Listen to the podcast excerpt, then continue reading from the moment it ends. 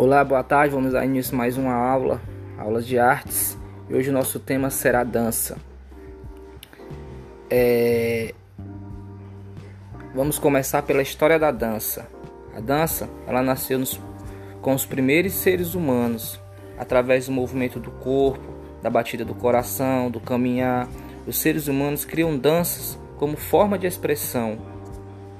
Pode ser por meio de pinturas, encontradas nas cavernas, sabemos que os homens e mulheres já dançam desde a pré-história.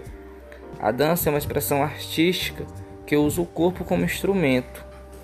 Assim como o pintor pode utilizar, pode utilizar o seu pincel, né? É, a dança está presente em todos os povos e culturas.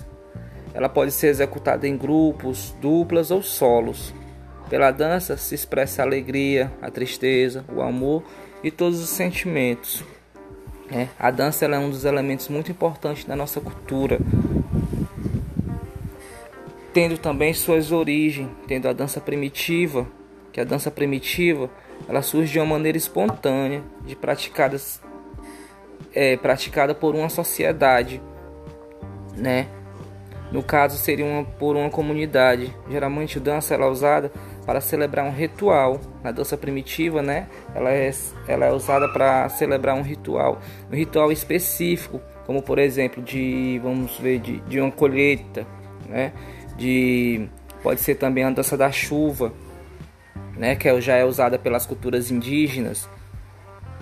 E temos as danças milenares, as civilizações antigas, como as egípcias ou a mesopotâmica. A dança tinha um caráter sagrado, né? Já na já nas civilizações antigas, sendo mais formas de honrar os deuses, né? contemplar, de, de ser um povo submisso aos deuses. A dança seria uma forma de, vamos dizer, de, de agradação aos seus deuses.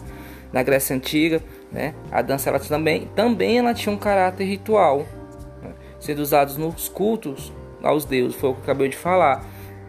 É, seria como um, momento de adoração aos seus deuses, né?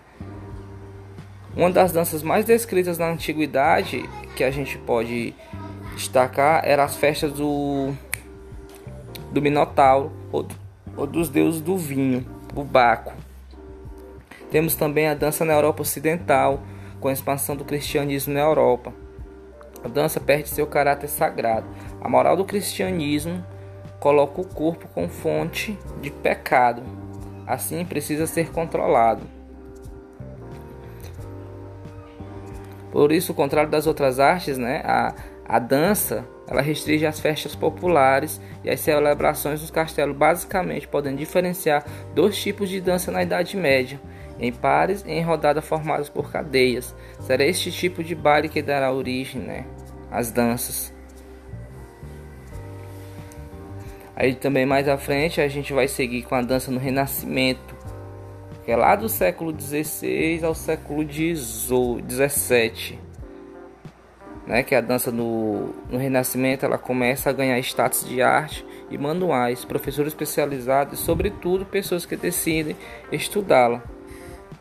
Foi lá que começou, foi lá pela Itália, né?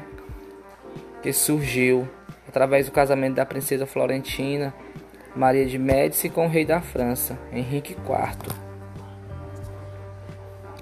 Posteriormente, né, o corte do rei Luís do século foi lá no século deixa eu ver, século 14, foi de 1638 a 1715, começavam os primeiros balés dramatizados com coreografia, figurinos que narravam uma história do início, meio e fim. É, o saber dançar, né, ele pode se tornar assim, fundamental na educação dos nobres lá durante o século século XIV, né, que no final do século XVIII, na Áustria, no Império Alemão, surge a valsa. Inicialmente a dança causa escândalo, a primeira vez que os casais dançam abraçados frente para um outro. Porque antes a dança era mais, como vocês podem identificar, né, a dança ela era mais de poder, vamos dizer assim, de poder enaltecedor, né? Ela tipo assim, como na Grécia, né? Na Grécia ela ela enaltecia os reis, ela era uma forma de, de adoração aos seus deuses, reis não, desculpa, seus deuses. Já que no cristianismo a dança ela, ela é vulgar, ela é considerada um, vamos dizer assim, um escândalo perante a sociedade nessa época. Temos também a dança no romantismo, né, que é durante o século XIX, com o surgimento do movimento artístico romântico. O balé se consolida como uma forma de expressão artística.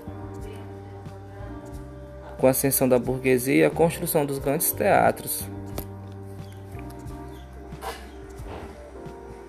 Já lá no final do século XIX, né, as antigas colônias americanas, ela começa a criar sua própria interpretação de música ou de dança europeia Desta maneira surge o canto gospel, né, lá nos Estados Unidos, o choro.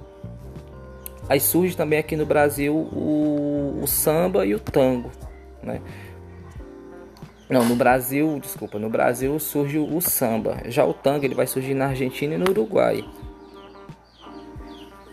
Aí mais à frente nós temos a, a dança moderna, que é durante o século XX. É que ela será uma ruptura do balé clássico promovida na virada do século XIX para o século XX. É isso. Com o crescimento das cidades e a expansão das indústrias, parte da sociedade já são, elas são tipo identificadas, né, como aquele tipo de espetáculo do balé clássico.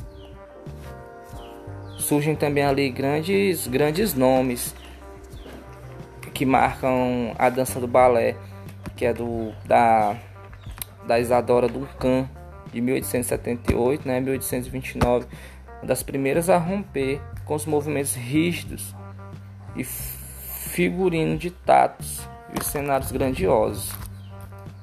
Aí vamos também lá para a dança contemporânea, né, que domina a dança contemporânea. Toda aquela criada a partir da década de 60, né, que já é aqui no século 20, todas que são essas danças mais novas, esses ritmos, vamos dizer assim, mais novos. O, os criadores contemporâneos misturam teatro e dança e acabam figura do solista, né, proporcionando maior igualdade entre o homem e a mulher no palco.